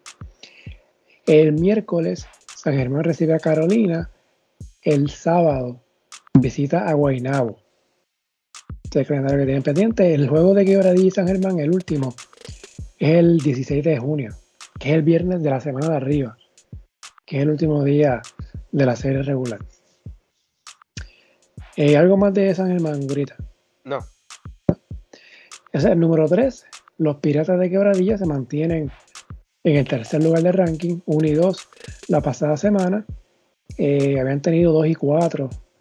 Eh, bueno, de hecho, 2 y 4 en las últimas dos semanas, los últimos 6 juegos. Hablando que Quebradilla había sido el equipo el líder básicamente todo el año. con la victoria de hoy de Bayamón, están en lo que se conoce como un virtual empate con los Piratas, quebradillas con mejor por ciento de victoria, pero no hay diferencia de juegos entre ellos, así que pudiera, bueno, no, se va a definir este, el mejor récord de la liga en los próximos días entre los Piratas y, y los Vaqueros. De hecho, queda un juego entre sí, que es la semana que viene, que es en Bayamón. Eh, Quebradillas perdió, ya mencionamos las dos derrotas con Mayagüez, le ganó San Germán eh, esta pasada semana. Eh, yo creo que está más que claro que el MVP de esta liga, para mí, es Brandon Knight. Su ausencia se sintió. los piratas, Gurida. Los piratas viven y mueren con, con esos refuerzos.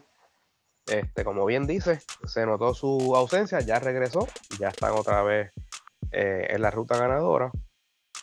Vi hoy en el, en el box score que no jugó Philip Wheeler, no sé si por descanso o qué, este, pero no estuvo activo. Pero es un equipo que, está bastante engranado, me preocupa, ¿verdad? Y tú lo mencionas en tu, en tu escrito, eh, que no sea que le vaya a pasar lo que le pasó en la temporada pasada, ¿verdad? Que se, que se, desinflaron al final. Oh, sí, sí. Pero ciertamente, si los dos refuerzos eh, siguen hasta el final, pues este equipo luce como el, claro contendiente de Bayamón en una serie final. Eh, sin querer menospreciar a, los Guaynabo y sin querer menospreciar a, a, los demás equipos, pero por lo menos ha sido consistente desde el, desde el inicio. Y, y, luce con un paso arrollador. Este, con la llegada de Piñero, yo creo que cuadraron el equipo. Este, bien dirigido. Así que este, sería una, final muy interesante, al menos en el papel. Esa final entre Quebradillas y, y Bayamón, que me corrijas, empezaría en Quebradillas, ¿no?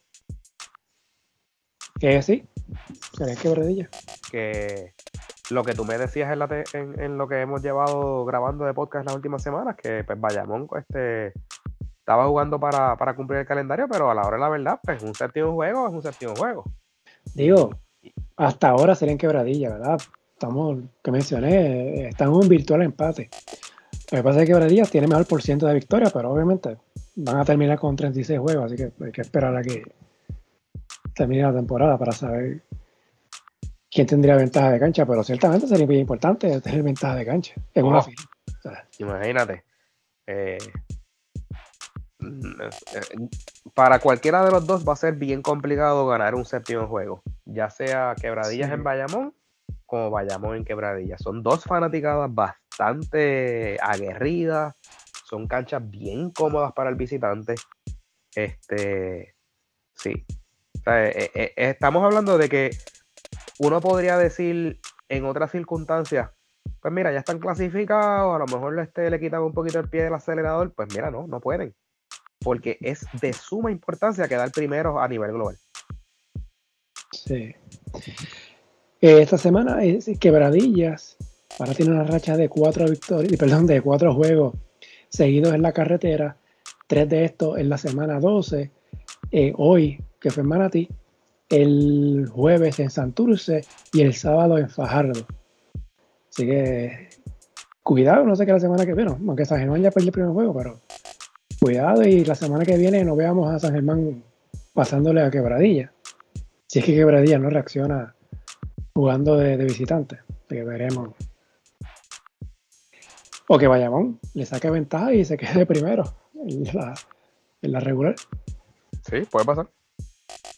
Eh, número 2, los Mets de Guaynabo estaban primero la semana pasada, bajaron un puesto, 1 y 2. el triple de, de Marcus Cousins evitó una semana sin victoria. Este equipo perdió en tiempo extra en Fajardo y en la revancha ante los Vaqueros perdió por 5 puntos. Otro juego bien cerrado. O sea, fueron tres juegos bien cerrados para Guaynabo, que de hecho sus derrotas, varias de sus derrotas recientes, desde que el equipo dio la virazón, han sido juegos cerrados. O sea que este equipo ha sido competitivo básicamente a las 40 minutos todos los juegos. O sea, todos, todos los partidos que, ha tenido. Eh, de Marco Cousins, Mitch Creek siguen como los refuerzos. Gary Brown ya está de vuelta, o sea, había perdido eh, cuatro juegos, si no me equivoco, eh, por, lesión. Ahora mismo Guaynabo está segundo en su grupo. Bastante complicado, está a tres y medio de Bayamón pero el primer lugar, pero puede asegurar ese, segundo puesto en su grupo y como mencionamos, tener ventaja de cancha en la primera ronda. Eh, los Mets, grita que los viste en persona esta semana. Lo he visto varias, lo he visto bastantes veces en estos días. Este, pues mira, te puedo decir lo siguiente, eh, Gary Brown está jugando a un nivel como lo hacía en San Germán, con la única diferencia de que no está siendo tan protagonista en, la ofensiva, pero está jugando un, juego bastante controlado, repartiendo bien la ofensiva y está defendiendo muy bien. Este, y obviamente, pues de vez en cuando, ¿verdad? Pues asume un, un rol más protagónico en la ofensiva. Me ha gustado mucho lo que he visto de EJ Crawford, creo que ha madurado mucho en cancha. Este, Omar le ha dado la oportunidad. Eh, creo que todavía este, les está haciendo, esa es mi apreciación. Yo creo que les está haciendo falta el juego de Onsi Branch. Porque Onsi Branch es este tipo de jugador que hace de todo en la cancha. Eh, y todo lo hace bien, aunque no sea ¿verdad? sobresaliente en cuanto a estadística. En el caso de, de, Marcos Cousins, sigue poniendo números este, impresionantes, pero físicamente Marcos se ve, se ve, se ve cansado. Eh, el, ritmo de esta liga es muy complicado, como tú dices, aquí a veces se juega una noche sí, una noche no, eh, y es una liga de, de mucho correr. Eh, y él, pues, tú sabes, no estuvo mucho tiempo sin jugar y, obviamente lo que es la experiencia, pues eso pues es invaluable y, en eso pues él, pues, jugó en, una de las mejores ligas y, trae mucho a la cancha, aparte que es bien grande, desplaza mucho, ¿sabes? Eh, se le hace fácil rebotear, eh, anota consistentemente. Pero en cuanto a lo que es su estamina, se ve, se ve bien cansado. Y, yo no sé, yo soy de los que creo que, que Guaynabo tiene que eventualmente tomar una decisión. Yo creo que ellos tienen que, integrar nuevamente a, Timothy Soares, que es un jugador de 6-11 eh, que rebotea, que gardea y que anota. Sea, eh, eh, ahora mismo ellos pues desactivaron a Suárez para activar a Creek y Crick no ha sido el Crick de la primera parte de la temporada. Eh, no está anotando mucho, no está teniendo las mejores decisiones de tiro y no defiende.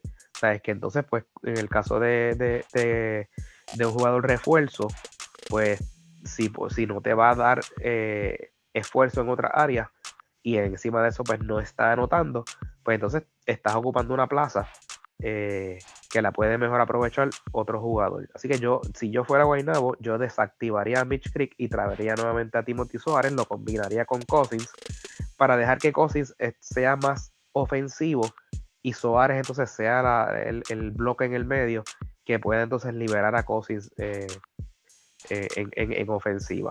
Y por último, eh, Jason Page ha tenido una temporada muy buena desde el punto de vista ofensivo.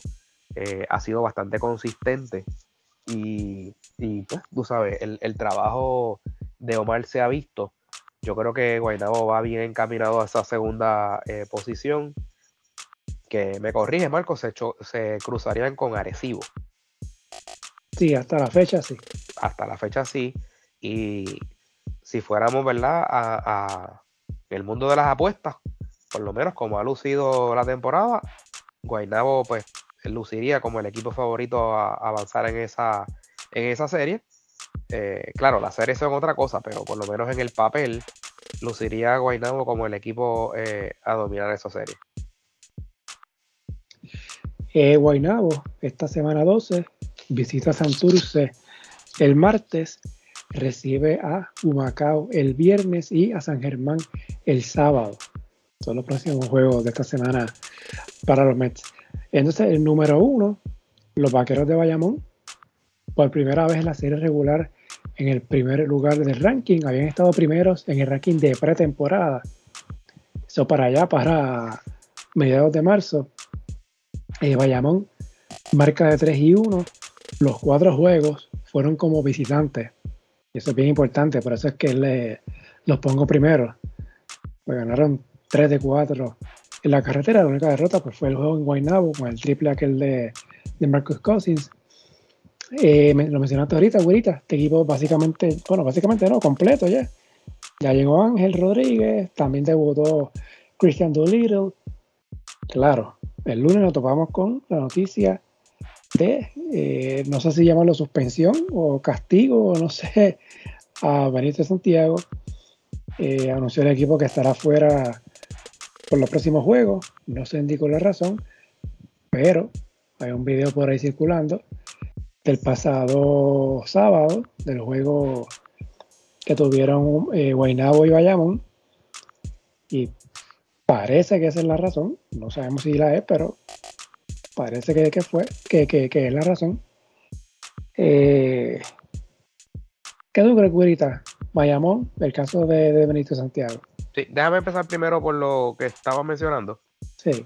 El juego de, que Bayamón pierde eh, con el triple de Cousins al final, eh, sin restarle méritos al triple de Cousins, era un juego que, estaba destinado para que Bayamón lo ganara. Eh, es la última derrota que ha, que ha sufrido Bayamón. En ese juego, todavía el refuerzo era Braxton Key.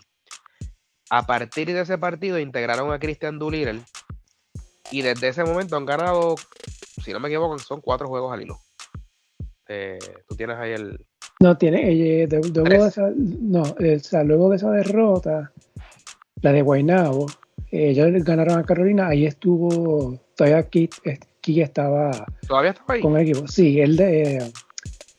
Doolittle debutó en el juego ante Santurce. Ok. Pues entonces han ganado eh, tres al hilo con, Exacto, con, la de Ok, ya cuando decimos que el equipo está completo, no es porque nosotros queramos decir que está completo, es que es lo que Bayamón nos había dicho eh, desde hace tiempo, que ellos esperaban por Ángel Rodríguez y por Cristian Dulira. Así que estos son las, ¿verdad? lo que Bayamón mismo le vendió a su fanaticada. Así que ya el equipo está completo y ciertamente la entrada de estos dos jugadores ha cambiado eh, el, equipo. Ya no vemos un equipo que, tenía problemas para anotar. Eh, ya no vemos un equipo que estaba como que teniendo dificultades en, el partido. Eh, es un refuerzo de, un nivel muy alto, combinado con lo que ha hecho Jacob Wiley. Eh, Bayamón está sólido. Yo te voy a decir una cosa, ahora te, te transiciono a lo, a lo de Benito Santiago. Eh, yo soy de los que creo que Bayamón no debería de empezar ni con Benito Santiago ni con Javier Mojica. Yo creo que pierden demasiado en ofensiva en las primeras, eh, los primeros minutos del juego. Eh, yo todavía no, sé por qué Nelson insiste en esa rotación inicial. total, después lo saca y, como que pues, no, no, juega mucho. pero yo creo que ceden demasiado de ventaja con dos jugadores en el caso de Mojica ya no es el jugador que era antes. Eh, y en el caso de Benito, pues no es, demasiado inconsistente. Eh, hoy, que, que estaba suspendido, pues empezaron con Steven Thompson y pues Steven Thompson pues se lució, tú sabes. Eh, Steven Thompson trae mucho a la, cancha, no solamente los puntos y los canastos de tres, también caldea mucho, hace mucho corte de balón, va, va los rebotes, es un jugador completo. Eh, mira, Marco, yo, yo escuché el, el, pedazo de, video que está rodando por ahí, que es lo que alegadamente provocó la suspensión. Eso no es para suspender a nadie. E, e, e, eso que alegadamente es lo que le dice Omar González es, tú me dejarías jugar tranquilo. Y entonces Omar le dice, yo dejo a todos mis jugadores jugar tranquilo.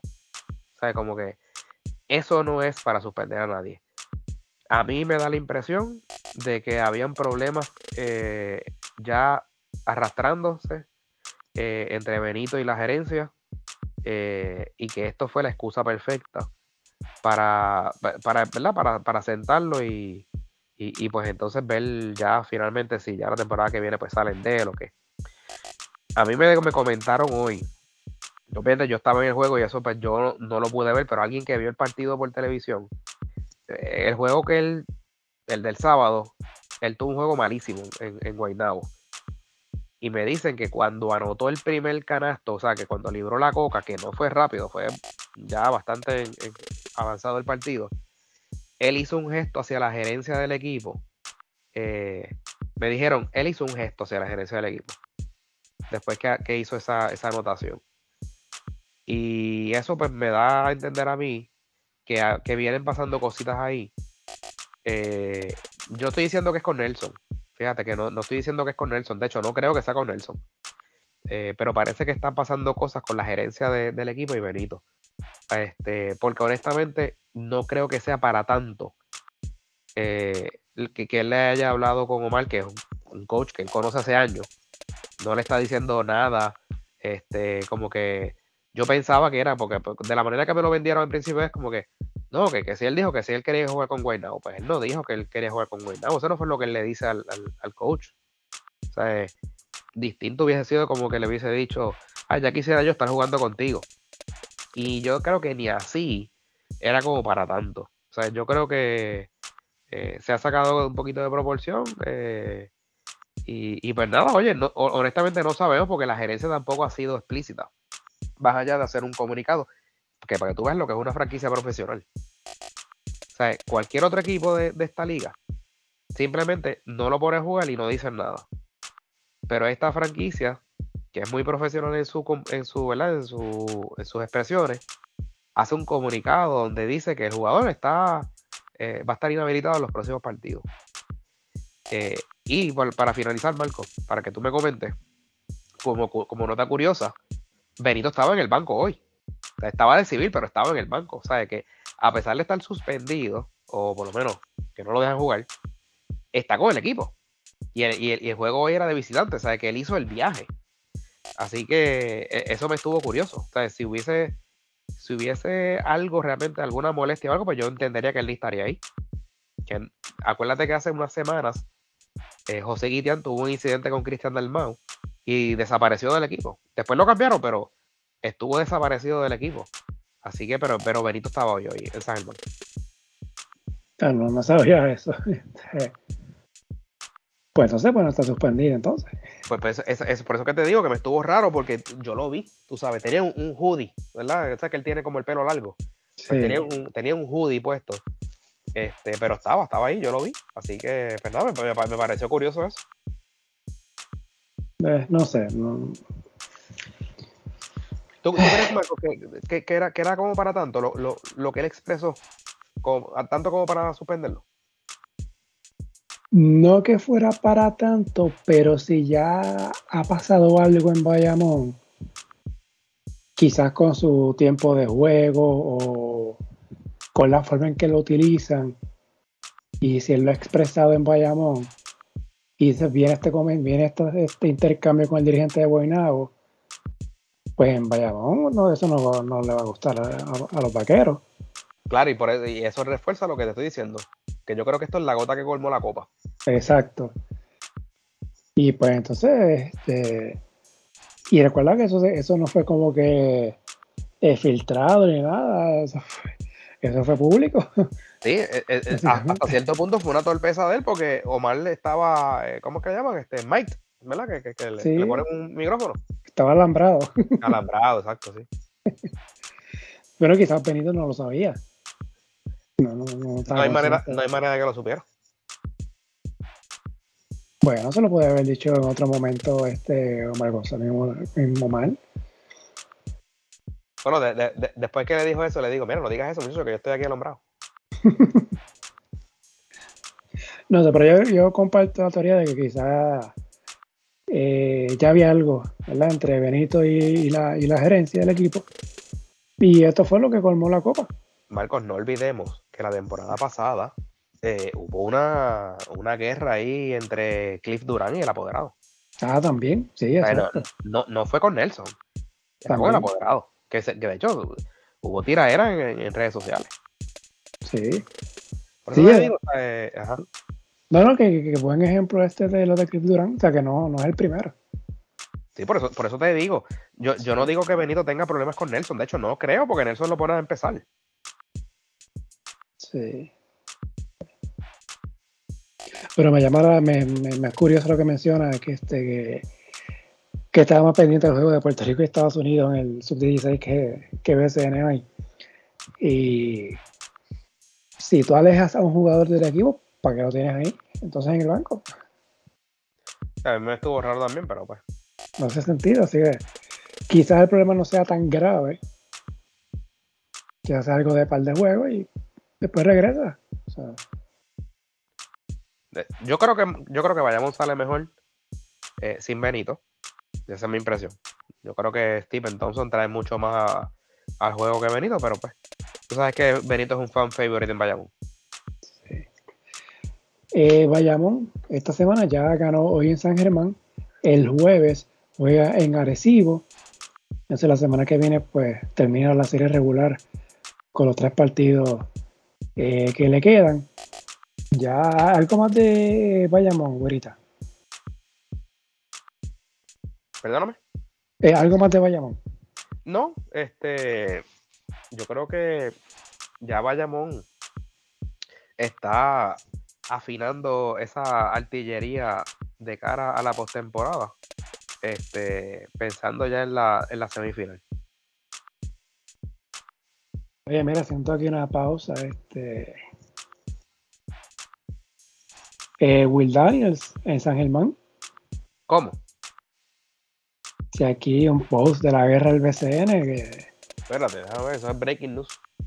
Bueno, no está breaking news, fue hace nueve horas, es que no, no, lo había visto. Pero que yo tampoco lo he visto. Déjame ver qué pasó aquí. No, no, parece que está en San Germán. Eh, Will Daniels. Pero será que no se lo traen como seguro de vida, ¿verdad? Como el tercer refuerzo a los que tienen derecho en la. Pues será, no sé. Sabemos que Will Daniel le, le ha rendido bien a muchos equipos en esta liga y, el año pasado le, le, jugó muy bien a San Germán cuando tuvo que entrar. Sí. Mira, te voy a comentar del lunes los resultados. Ponce volvió a ganar, le ganó a Carolina 78 a 72. Para Ponce la tiene 12 y 19. Está a dos juegos de Mayagüez por esa lucha por el cuarto lugar, mientras que Carolina tiene 16 y 15. Ahora está a un juego de Guaynabo en la lucha por el segundo lugar. Eh, Quebradillas le gana a Manatí por uno otra vez en Manatí. 85-84. Brandon Knight, 21 puntos, 7 rebotes, 5 asistencias. Así que los Piratas con la derrota de San Germán sacando juegos de ventaja uh, sobre los Atléticos. Eh, entonces, el mundo de San Germán, Bayamón le ganó a San Germán 83 a 73. Christian Doolittle 25.5 rebotes, 3 asistencias. Así que son los resultados de. Son los números de refuerzo, Marco. Así que con la victoria de Quebradilla, así que Quebradilla mantiene el mejor récord de la liga, medio juego de ventaja sobre Bayamón hasta la fecha. Así que eh, clasificados hasta ahora a la postemporada ya seguros, Quebradilla San Germán, Bayamón Guainabo. No hay nadie eliminado oficialmente, eh, pero ya hablamos, ¿verdad? Las opciones de Ponce, Manatí, Fajardo y Macao si la postemporada fuera hoy, los cruces serían Quebradillas ante Santurce, San Germán ante Carolina, Guainabo ante Arecibo y Bayamón ante Mayagüez. Esos serían los cruces hasta ahora. Si ganaran los equipos mejor clasificados, ¿verdad? Entonces el 1 y 2 de cada grupo, las semifinales serían Quebradilla, Bayam, eh, Quebradilla Guaynabo, San Germán Bayamón. Eso hasta ahora. Y obviamente si ganan su respectiva serie de cuartos de final. Hay que hacer lo que hay hasta ahora. Recuerden que la temporada termina el 16 de eh, junio. Para efectos de ranking, nos quedan dos más, ahorita, dos semanas más sería esta semana, que es la 12, que corre hasta el próximo domingo, entonces la semana 13, que corre del lunes 12 eh, hasta el viernes 16. O sea, te quedan dos rankings escritos, porque el podcast sigue hasta el final. Ah, no, no, claro, no, exacto, el podcast es hasta que haya campeón. Este, pero sí, dos semanas más. sí. Que todo. Semanas más de, toma tiempo de buscar, de buscar información, research, numeritos. No, estar pendiente todo el día, toda la semana. Sí. Resultados, hay cambios de refuerzo, si hay lesiones, cosas así. Pues. Está complicado, pero ya por lo menos, ya, si, si hemos hecho ya 11, pues podemos hacer dos más. Vamos al otro lado ya. Para entonces irnos directo a la postemporada. Bueno, es algo más güerita relacionado al, al ranking. Al ranking, a lo que pasó la pasada semana. Eh, no, porque ya hablamos de lo de de lo de Benito y hablamos también ya de lo de de lo de Fajardo. Sí, ¿algún otro tema que tú querías, eh, querías tocar? Sí, sé, que tiene un tema pendiente, pero eso lo dejamos para la semana que viene. Sí, yo creo que lo vamos a tener que dejar este para la semana que viene porque es un tema que yo creo que nos va a tomar mucho tiempo y, no vamos a tener, ¿sabes? Quiero que lo, quiero que lo abordemos eh, con detenimiento. Este, y, como obviamente, pues no, el asunto de, lo de Fajardo no, no, no, me extendí un poco, pues. Eh, quiero, quiero que lo toquemos responsablemente y, pero nada, este va a ser un tema bueno, yo creo que va a ser un buen debate. Creo que estamos en posiciones encontradas, creo que tú no piensas igual que yo, que yo creo que eso es hasta bueno. Sí. Este, y, nada, el propósito no es que ni, que tú me convences a mí ni yo convences a ti, básicamente exponerlo, ¿no? Eh, eh, yo tengo, tengo mi manera de pensar y, y, nada, y, ponérselo a, a, los, a los podcasts escuchas, ¿verdad? Que, a ver, este, qué piensan sobre, sobre el tema. Eh, nada, hablando rapidito de temas de selección, oh, eh, se, anunció la preselección. Háblame de eso, Marco. Para los Juegos Centroamericanos del Caribe, tanto a nivel femenino como masculino. En el caso del femenino, eh, rapidito, básicamente el equipo principal, hay que recordar que el caso del femenino, luego de San Salvador, el torneo es del 24 al 28, viene el AmeriCup que va a ser en México, o sea, corrido. Así que pues uno ve los nombres ahí, Pamela Taira, que yo, Taira es asistente en Carolina, así que... Oh, sí. No estará entonces con, con los gigantes en la postemporada. Eh, Quiñones, Maya Holinshed, India Pagán, Jackie Benítez, Trinity San Antonio, que tuvo un buen mundial el año pasado, Brianna Jones. Eh, hay, nombres eh, nuevos, eh, Anisa Jones, Adriana Quesada, eh, Kylie Starfield. O sea, que hay una mezcla ¿no? de veteranas y jugadoras nuevas. Como mencioné, hay que recordar, luego de los centroamericanos y del Caribe viene el Americop, que es el torneo importante porque es el torneo que da el pase a los Juegos Panamericanos y también eh, para el preclasificatorio olímpico, que es en noviembre, que a su vez es parte ¿no? de este proceso para tratar de clasificar a las Olimpiadas del próximo año. Así que Puerto Rico obviamente no va a estar Ariel Aguirante, está activa con Seattle en la WNBA y tampoco, me imagino que tampoco va a estar en la en la Américo. En el ah, tampoco está eh, Jasmine Watney. Esa es la que te iba a preguntar, que estaba lesionada para el Mundial. Desconozco la razón. Yo sé que para el Mundial estuvo lesionada, estuvo jugando en Italia. No sé si volvió a tener problemas de lesión tengo que este, verificarlo. O menos que, lo tengo salen, para América. salen como favoritas como quieran el centroamericano, ¿no? Sí, yo creo que no, eh, yo creo que esta es la asignatura pendiente del equipo femenino. Ganar ese oro a nivel de centroamericano del Caribe. se perdió con Colombia en la semifinal en Barranquilla y pues conformarse con bronce. Tomando en cuenta que Puerto Rico ¿no? lleva dos mundiales, un juego olímpico, actual subcampeón de América. Eh, tiene otro bronce también de Americop hace 5 o 6 años atrás. Eh, así que está décimo en el ranking mundial, cuarto a nivel de, tercero, perdón. Eh, no, perdón, el cuarto a nivel de América. Este, así que pues, no, perdón, el tercero a nivel de América, solamente superado por Estados Unidos y Canadá. Sí, o sea que el, centroamericano realmente es el preparatorio de, Puerto Rico para el América. Básicamente, básicamente. Pero conociendo a Jerry Batista, quieren ganar, porque yo creo que esa, es la medalla de oro que falta de este grupo, de lo que han hecho en los últimos 5 o 6 años. Entonces, a nivel masculino, una buena selección, o preselección, debo decir. André Curvelo, Johnny Pacheco, Johnny Walker, Michael Brown, Luis Rivera, Alfonso Plomer de Santurce, Rafael Pinzón, eh, Febre, Navi Beraldo y Tan Thompson. Llamativo eso.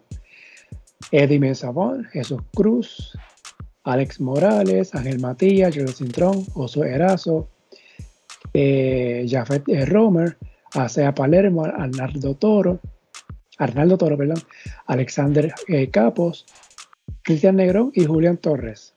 Son 22. Pero eso, parece más un wish list. Claro. Porque hay jugadores ahí que van a estar activos en, en postemporada, Marco. Sí, eh, Plomer, eh, Cintrón, Matías. Bueno, de Mayagüez, de Mayagüez 3. Palermo. Exacto, Walker, Yogi Pacheco, exacto, sí. Claro, eh, se supone que los cuadros de final terminen antes de que empiecen los, los centroamericanos del Caribe, pero el torneo de San Salvador empieza el primero de julio. Puerto Rico debuta ese día ante México. Y si la serie de playoffs de cuartos de final, si llegan hasta un séptimo juego, eso sería el 29 o 30 de junio. Así que podemos ir descartando a, Georgie, podemos ir descartando a Plomer, a Ángel Matías, a Erazo, a Cintrón, a Palermo. Sí, o sea, por eso que te digo, eso es un wishlist. Quizás aquí esta lista, pues aquí yo creo que falta a Racer Meléndez. Creo que, no sé, la que, que habrá pasado ahí. Y lo mencionamos, mencionamos ahorita el caso de Isaac Sosa, que es tirador.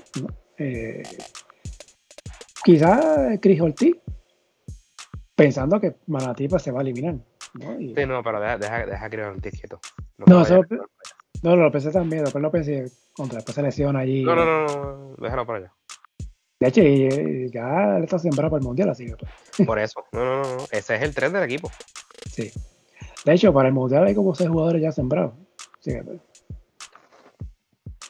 Así que, nada, de esos 22, ahí se van a salir los 12 para los Juegos Centroamericanos del Caribe. Eh, México va a ir con equipo alterno. Ya escuché una entrevista al dirigente de México, así que habrá que esperar ver esos nombres. Eh, también Dominicana, eh, va a estar Nicaragua. Eh, ciertamente los rivales de Puerto Rico van a ser México y República Dominicana para este torneo, así que creo que vamos bien, pero finalmente hay que esperar no, que estén los 12. Para... Oye, un nombre que yo no veo aquí, espérate. Ajá. Deja ver. Iván Gandía. No está Iván Gandía, es verdad. Estuvo raro también. Está raro porque Fajardo. ¿Pusieron el toro? Exacto. Y Georgie Pacheco y Johnny Walker pues, están con Mayagüez. No sé, y está Luis Rivera, como que y está Iván Gandía, como que no sé. Bueno, ciertamente llamativo es el nombre de Ethan Thompson. sí, ese, ese yo no sé. Por eso que te digo que es un wishlist, porque es que eh, Thompson, el parecido al caso de Lynn Ford, ha estado ¿verdad? en, en G-League, el tema en el día de verano, así que pues, no, bueno, no sé si tendrá, habría que ver después la lista para el equipo de Chicago para la liga de verano. Eh, si él sigue ahí. Este, por esos nombres se dan a conocer luego del draft. Y el draft es el 20 22, si no me equivoco, 22 de junio, el draft de NBA. Así que nada, en principio es un buen núcleo, eh, pero hay que esperar, ¿verdad? A que sepamos cuáles son los dos. Ah, hay otro Jesús Cruz, que es de Carolina. Sí, lo vi en la lista también. pues bueno. si nos dejamos llevar por esto, aquí podemos descartar 1, 2, 3, 4, 5, 6, 7, 8, 8 jugadores cuyos equipos estarían en, los playoffs del BCN. Sí, que, no van a estar disponibles esos jugadores. En teoría, no estarían disponibles. Digo, a menos que vayan a paralizar el torneo y nosotros no lo sepamos. No, eso no va a pasar, ese que eso no va a pasar. Bueno, pero es que como hay tantos jugadores de los equipos que están activos. No, no, si a esta fecha no se ha dicho nada sobre eso, no, no, no, no va a pasar es que no debe pasar. este, nada, en cuestión del equipo para el Mundial, anunciaron ya los juegos de fogueo. Muy buenos juegos de fogueo. El primero es contra Estados Unidos, perdón, el primero es con República Dominicana, que es el 4 de agosto. Luego en Las Vegas, el 7 de agosto ante Estados Unidos. También un juego contra Italia, contra Serbia, Lituania y Letonia. Wow. Son muy buenos fogueos. Me hubiese gustado algún equipo africano o un, asiático, ¿verdad? Pensando los juegos ante China y Sudán del Sur en el Mundial, que son los juegos clave para pasar de ronda, pero fuera de eso, buenísimo eso, eso esos eh, fogueos. Y mencioné, estaba viendo las promos de, para el Mundial. Eh, ya he visto la cara de José Alvarado, Tremont Waters, eh, Jordan Howard, George Condit, Chris Ortiz, Ismael Romero, Javier Mojica. ¿Cómo? Javier Mojica. No.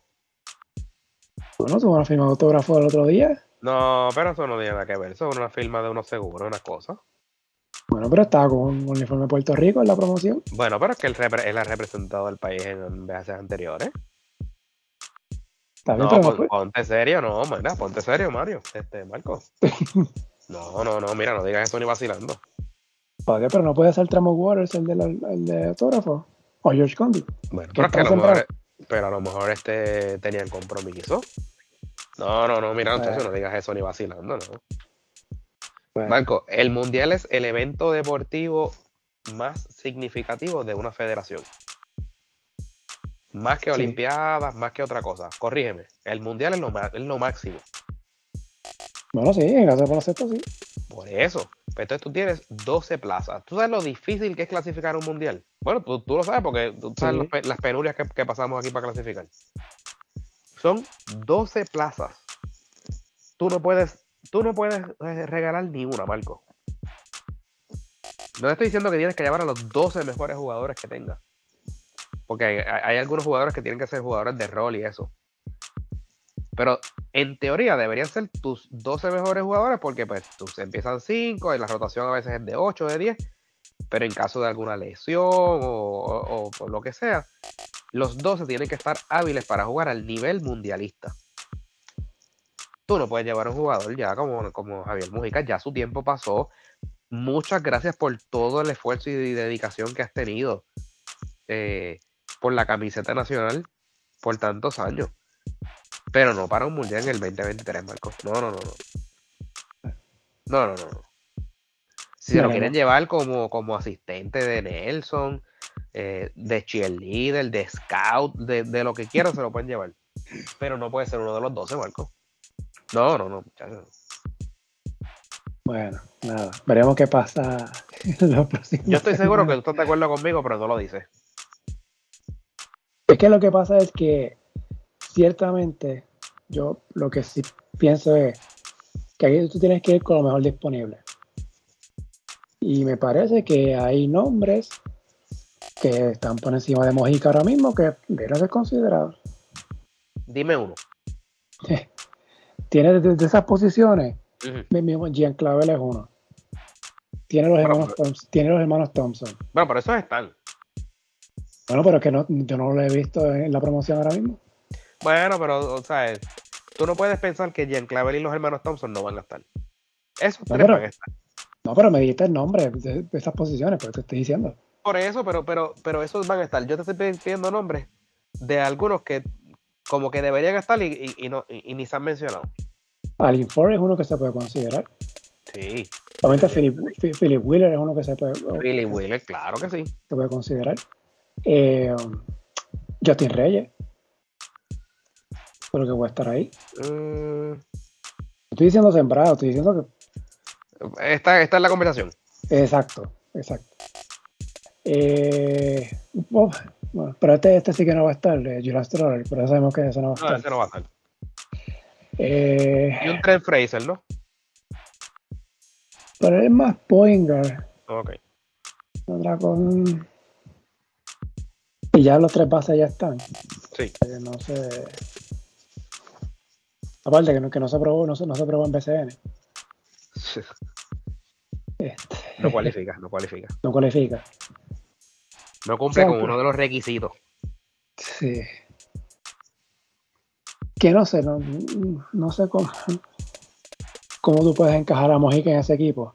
Este, a menos que ocurra un virus y, todos los demás se, enfermen y no vayan.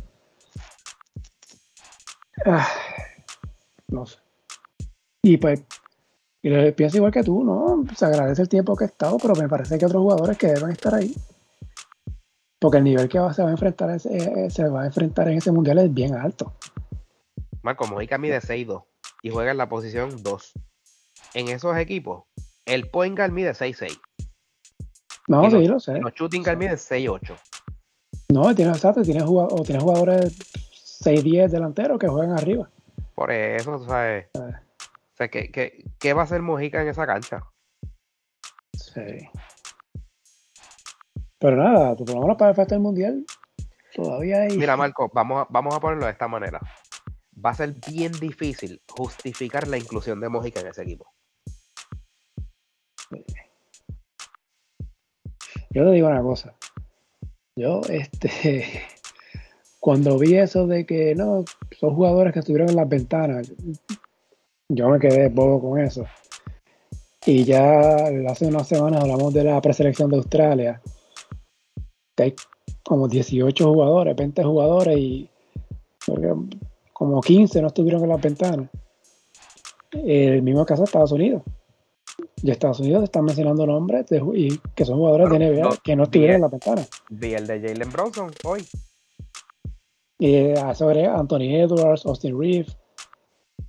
O sea, se está hablando. porque son dos sistemas distintos. Uno es la clasificación y otro es el- el, torneo. Claro. El otro nombre que se había hablado era el de Bama de Valle, pero como Miami está en la final, pues no sé si, si, si- si se, lo, se lo lleven. Este, pero ciertamente Estados Unidos pues, es como equipo de NBA. No va a ser el equipo top, pero va a ser un equipo, un equipo de jugadores de NBA. Porque que es no un estuvieron en mundial. la- Exacto, es un mundial, te está jugando el pase a las Olimpiadas. Claro. El pase directo. Pero, nada, quedan dos meses para el. Bueno, menos de dos meses para el inicio de, la, del- de los entrenamientos. Este, supuestamente empieza el 28 de julio. Quizás para esa fecha estemos jugando el séptimo juego de la final del BCN, ay, ay, ay. sabe. Ey, estamos en una época de mucho calor y se está yendo mucho la luz por ahí. Bueno, ya tú dijiste que no se puede haber ni una suspensión más. Nada, cero. Bueno, el juego en Carolina se fue la luz. Y el juego se atrasó. Ah, sí. No hay forma de, de suspender el juego. Mira, así sea a la una de la mañana hay que terminar el juego. Exacto. O con vela. Al otro día, a las 9 de la mañana, hay que se- que seguir el juego. Sí, exacto. Así que nada, eso es lo que hay con, con las selecciones. Así que lo hablamos la semana pasada que ya tenían que decir el caso de la San Salvador, la, la preselección. Así que ya está la, ya está la lista de ambas preselecciones femenina y masculina. Sobre todo la masculina, que es la más que estamos pendientes, ¿no? Porque la femenina era de esperarse que fueran con un equipo bastante Top. sólido. Sí. Este, algo más curita que se nos quede. Yo creo que eso estamos, ¿verdad? Sí, no, lo cubrimos todo. Ya dejamos entonces el tema que yo te- tenía para la semana que viene, así que a ver si la semana que viene no hay más escándalos y revoluciones y, y nos da tiempo entonces de cubrirlo. Sí. Así que nada, pendiente, ¿verdad? Como siempre a, la- a las redes. Este, y a la próxima semana, cuando sale el, el ranking, y volvemos entonces. eh, no sé cuándo grabemos, pero grabamos la semana que viene. Sí, sí, sí. Así que Bueno. si ya saben, para críticas, eh, eh, o lo que nos quieran escribir, at la guirita BCN, en el caso de Marcos es at Marcos M. Ortiz, ¿eh? Sí, eh, MLTPR, sí. el Marcos M. Ortiz PR, o con la cuenta de Pintura Deportes, que es at Pintura Deportes. Mm. Y en Facebook, en la pintura deportes. Ah, Instagram también. Ah, de. Está en Sí. todos lados. Bueno, tratando. Pues nos escuchamos entonces la semana que viene. Pues nos escuchamos la semana que viene.